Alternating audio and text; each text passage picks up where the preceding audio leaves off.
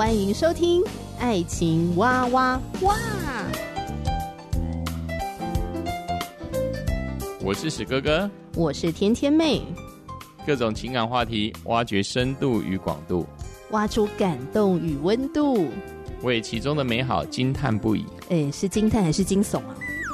以轻松漫谈的方式畅聊各种情感话题。爱情啊，我挖我挖我挖挖挖。欢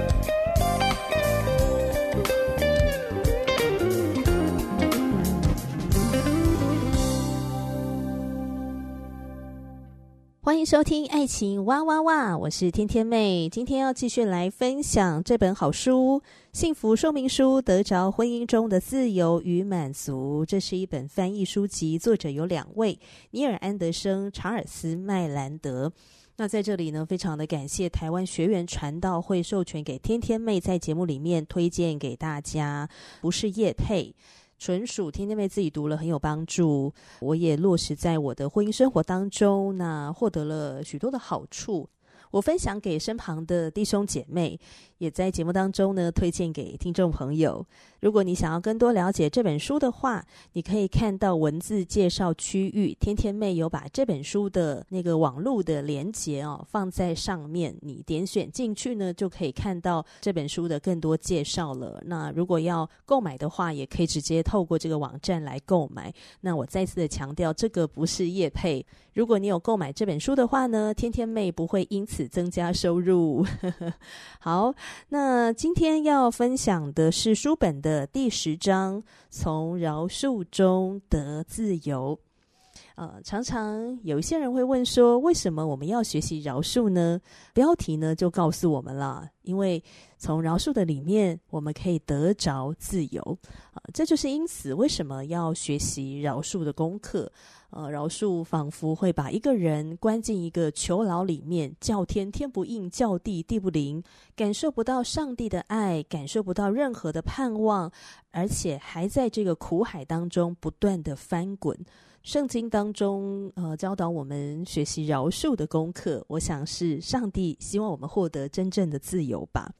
好，在书里面呢提到，拥有敬虔的父母，全心的关爱管教的孩子，呃，在一个家庭里面呢，哇，这是一个有福的家庭。不过，单单拥有良好的教养是绝对不够的。有一些的孩子，他深受家族里面呢，哦，代代相传的罪恶，还有父母不健全婚姻的影响，婚姻的冲突跟危机会影响整个家庭。所以，我们可以透过很多的新闻报道，或者是一些研究父母离异，呃，对儿童的伤害的一些研究的报告，其实都告诉我们，当父母永久性的分居，父母不断的冲突，哈，甚至有肢体暴力，这些情绪的暴力等等，对于子女的影响是非常大的，超乎我们的想象。虽然没有人能够提供一个完美无瑕的榜样，哈，也只有耶稣基督才是那个完美无瑕的、完全没有罪的，哈。呃，可是相对来说，哦比较健全的婚姻家庭会培育出良好的孩子，哈，健康的孩子，也能够给这个孩子提供成长的榜样。因为小孩子会观察，是吧？观察大人怎么样处理压力，怎么处理冲突。如果大人没有坦诚自己所犯的错误，那小孩也不会坦诚自己所犯的错啊。如果大人用撒谎来保护自己，那小孩也会有样学样。大人不愿意彼此饶恕，小孩也就很难学习到什么叫做饶恕了。因为没有看到这个榜样，他会不知道哦，这个关系和睦很重要吗？啊，那如果我在乎这个关系，我要怎么样跟对方修复呢？啊，孩子不知道该怎么去做。没有饶恕的时候，苦毒会生出根来，会污染家庭的这个原地，每一个成员都会受到或多或少的影响。所以，对于委身在亲密关系当中的人来说呢，呃，可以听一下保罗啊，在圣经里面的建议。哈，真的是可以给我们带来很多的好处。那这个建议就是在哥罗西书的三章十二到十三节这边说，所以你们既是上帝的选民，圣洁蒙爱的人，就要存怜悯、恩慈、谦虚、温柔、忍耐的心。倘若这人与那人有嫌隙，总要彼此包容，彼此饶恕。主怎样饶恕了你们，你们也要怎样饶恕人。虽然这靠着我们自己的能力根本没有办法做到哦，啊，但是呢，保罗给我们一个美好的目标吧，哈、啊，我们可以朝这个目标往前迈进，求上帝帮助我们来学习那个怜悯。恩慈、谦虚、温柔、忍耐的心，学习彼此包容，学习饶恕啊！而且这个饶恕的榜样是耶稣基督给我们做了这样饶恕的榜样，所以我们依靠着上帝，求主帮助我们，也能够学习像他。那许多的人并不需要面对饶恕不忠实配偶的错误，可是呢，每一个人呃也都必须要面对日常生活里面的一些挫败啊，好比说夫妻的关系、亲子的关系，或者是我们的爸爸妈妈他们的关系呢，这个失调了啊，或者财务的压力、公司裁员，甚至没有时间独处，还有性的问题。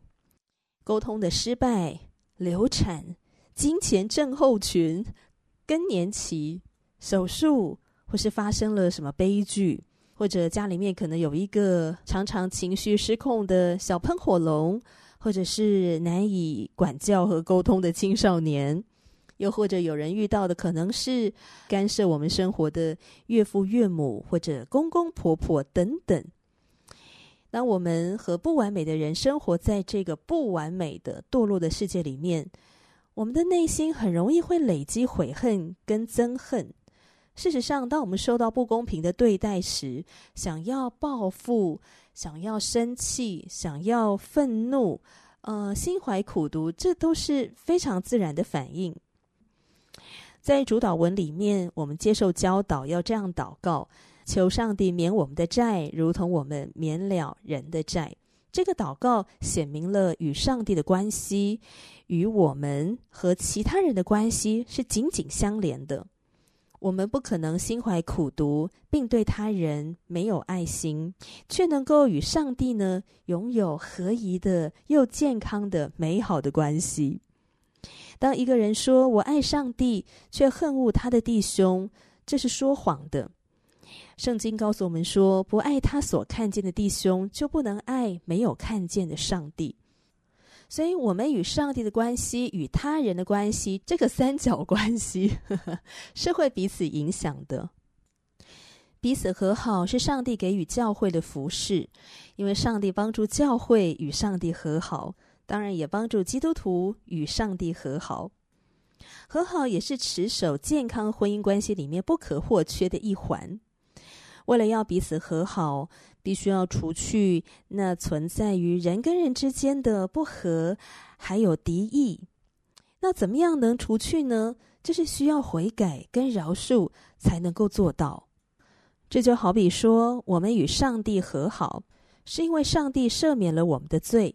上帝不需要悔改，可是他找到了一个方式饶恕了我们，就是透过他的爱子耶稣基督付上生命的代价。为的是让我们能够与上帝和好。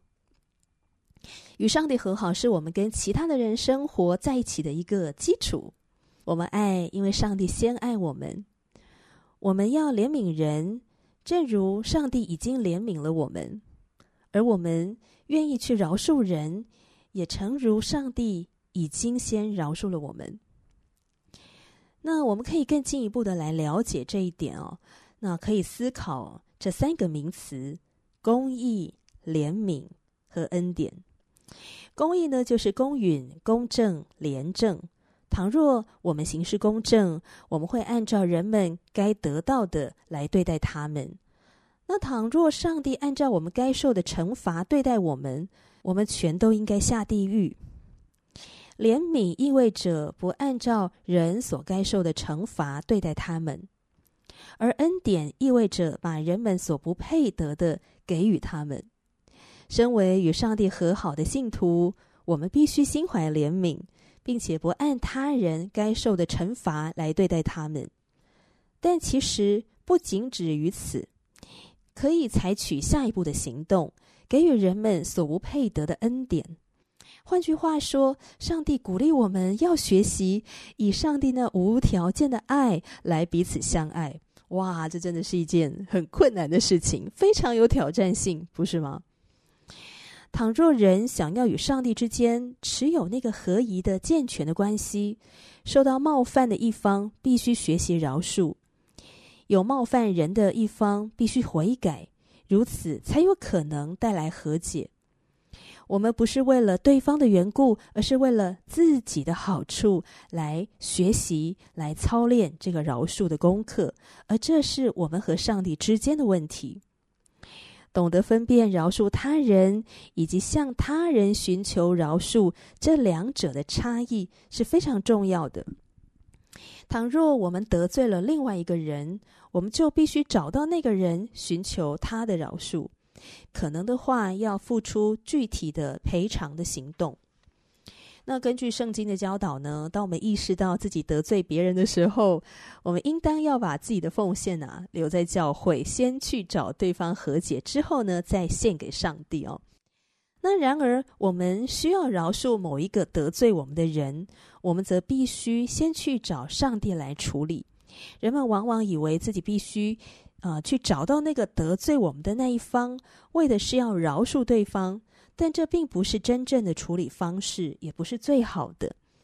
例如，要饶恕一个已经过世的，或者他身在远方的一个人，这是不可能的。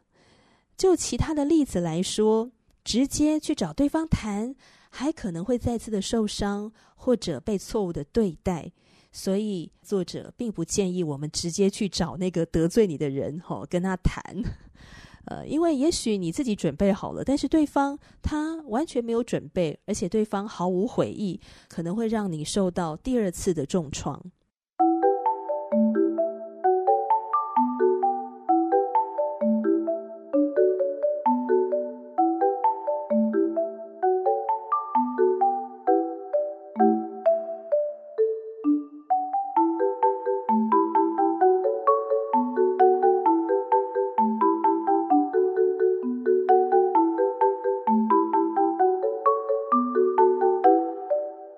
罗写道：“若是能行，总要尽力与众人和睦。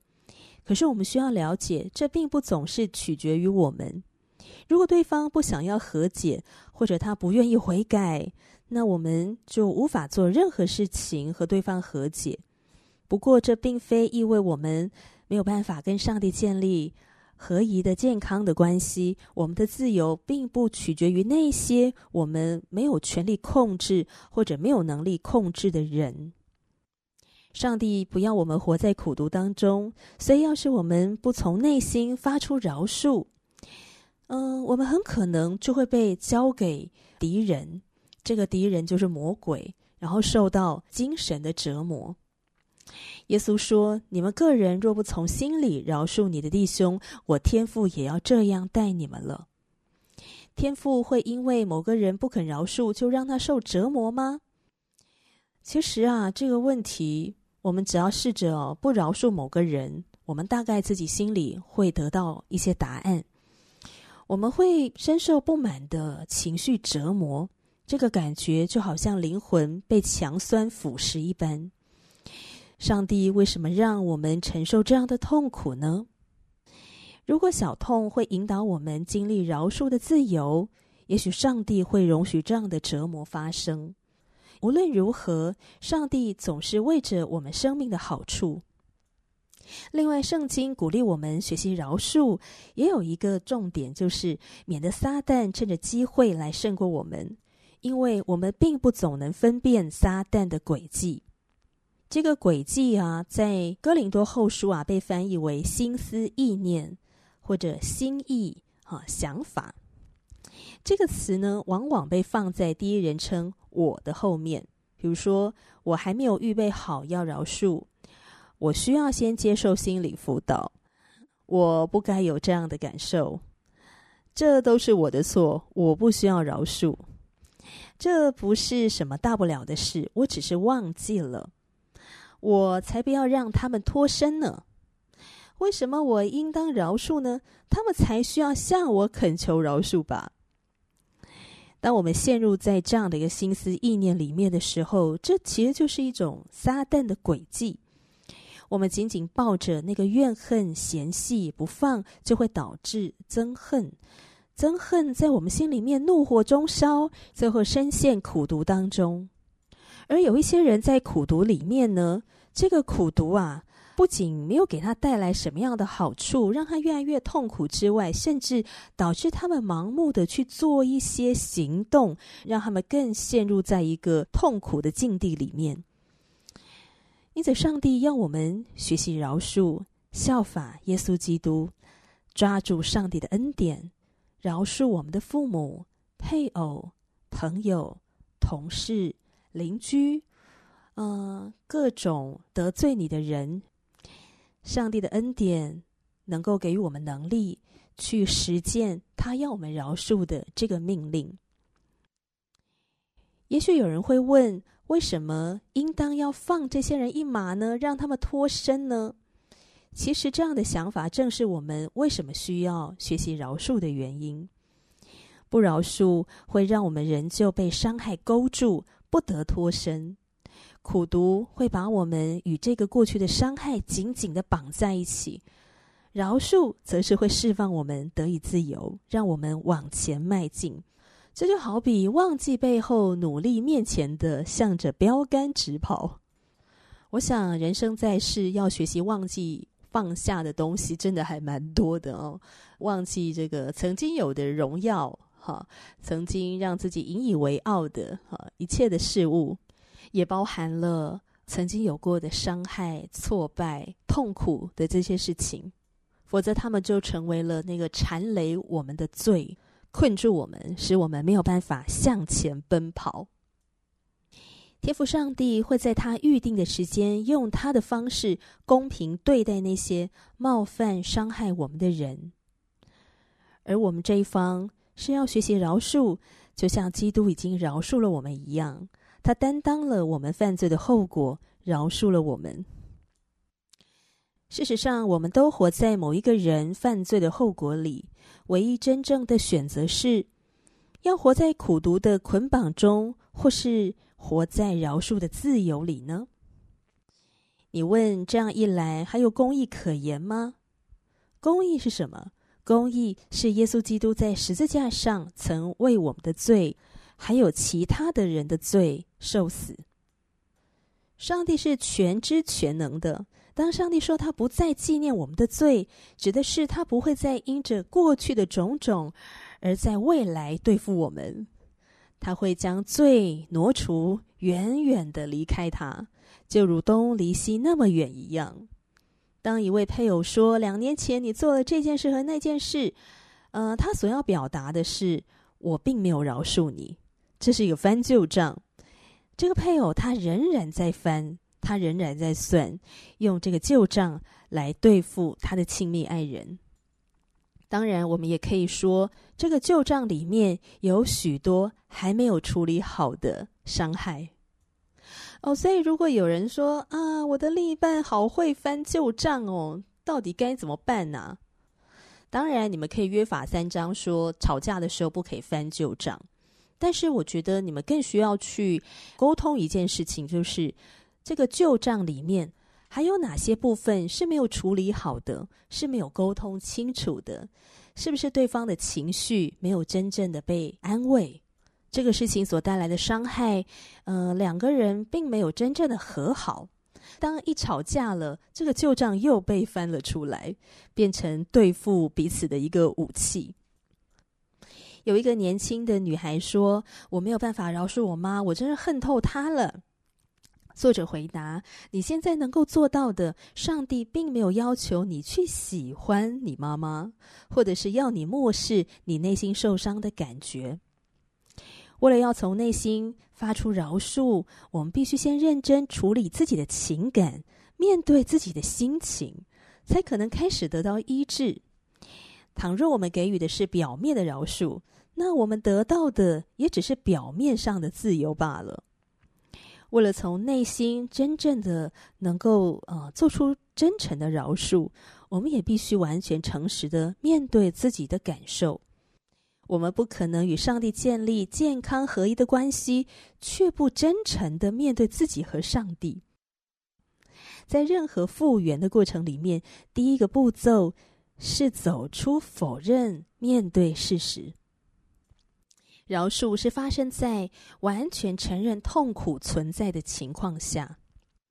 有一句古老的谚语说：“时间医治所有的创伤，只有在伤口没有感染发炎或者是异物侵入的情况下，这句话可能成立。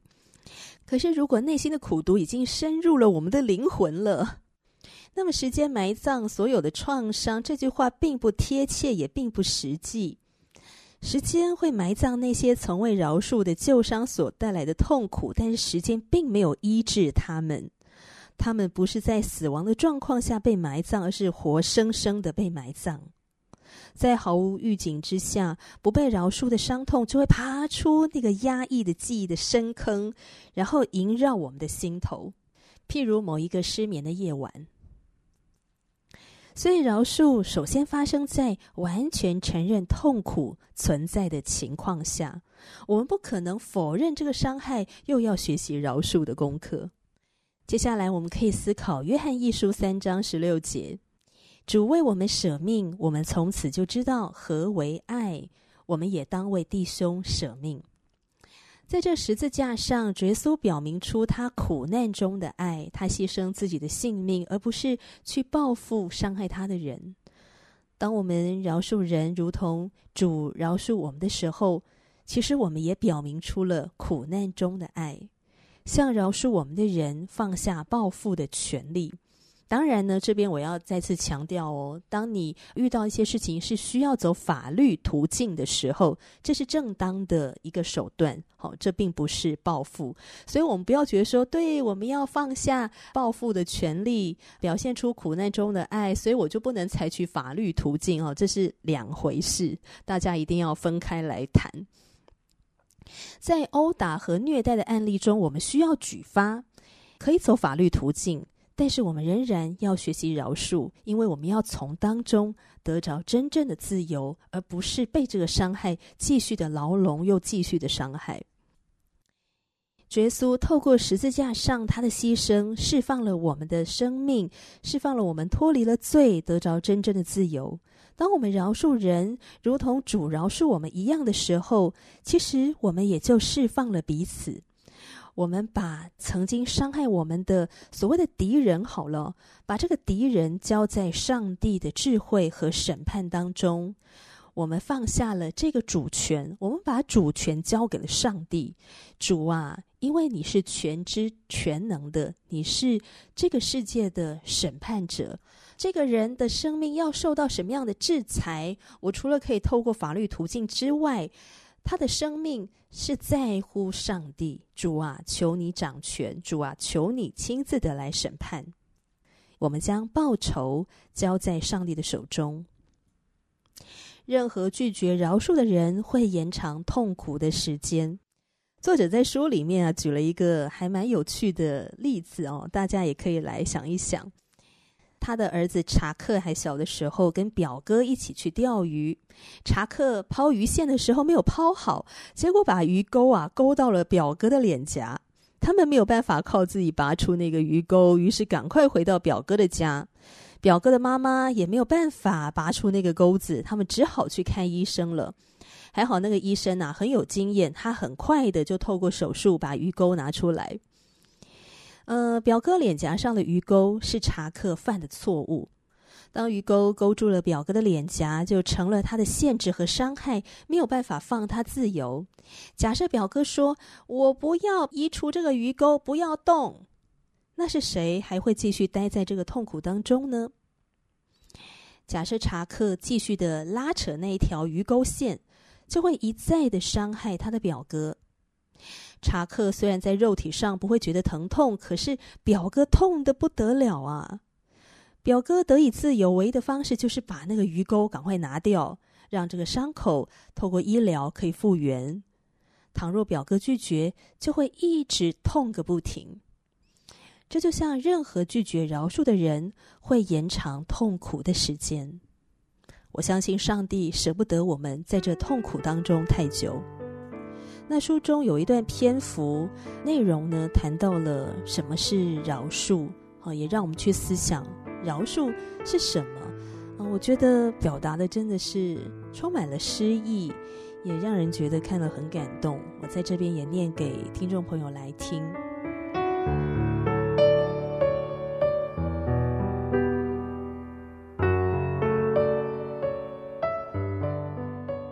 当我饶恕时，我不能扮演受难者的角色，因为耶稣并不是这样饶恕我的。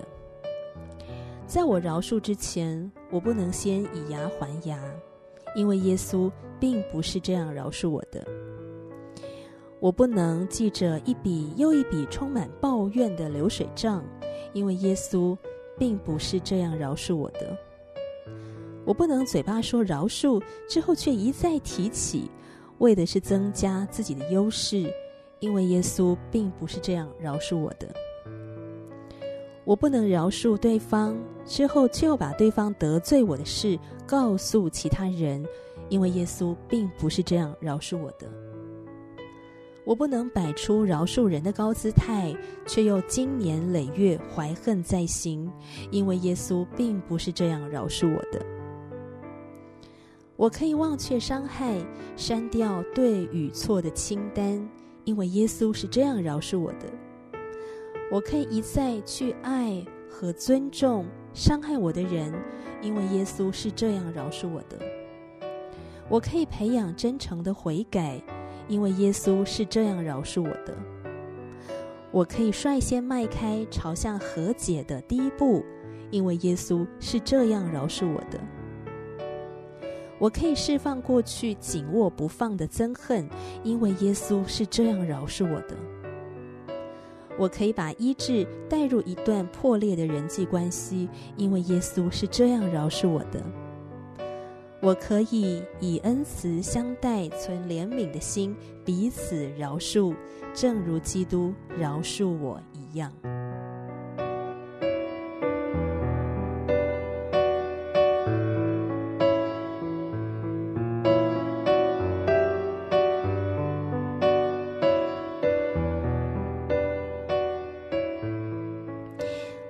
饶恕是一场意志的战争。我们选择从内心去饶恕，意味着我们容许上帝让过去所有的痛苦记忆都浮现心头。通常人会倾向去压抑那些记忆，可是上帝却要我们学习面对这个痛苦，然后学习饶恕，学习放手。上帝渴望我们在饶恕当中获得真正的自由。而不是延长着痛苦的时间。我想，更重要的是在饶恕的里面去学习何为上帝那无条件的爱吧。嗯，这真的很不容易。好，不知道你听完今天的分享有什么样的想法呢？欢迎留言给天天妹。那也欢迎听众朋友呢，把今天这集节目呢分享给你身边的所有的亲朋好友。我想每一个人在关系里面呢，都要学习这个饶恕的功课。好，这个话题还没有分享完，在下次的节目当中会继续来分享。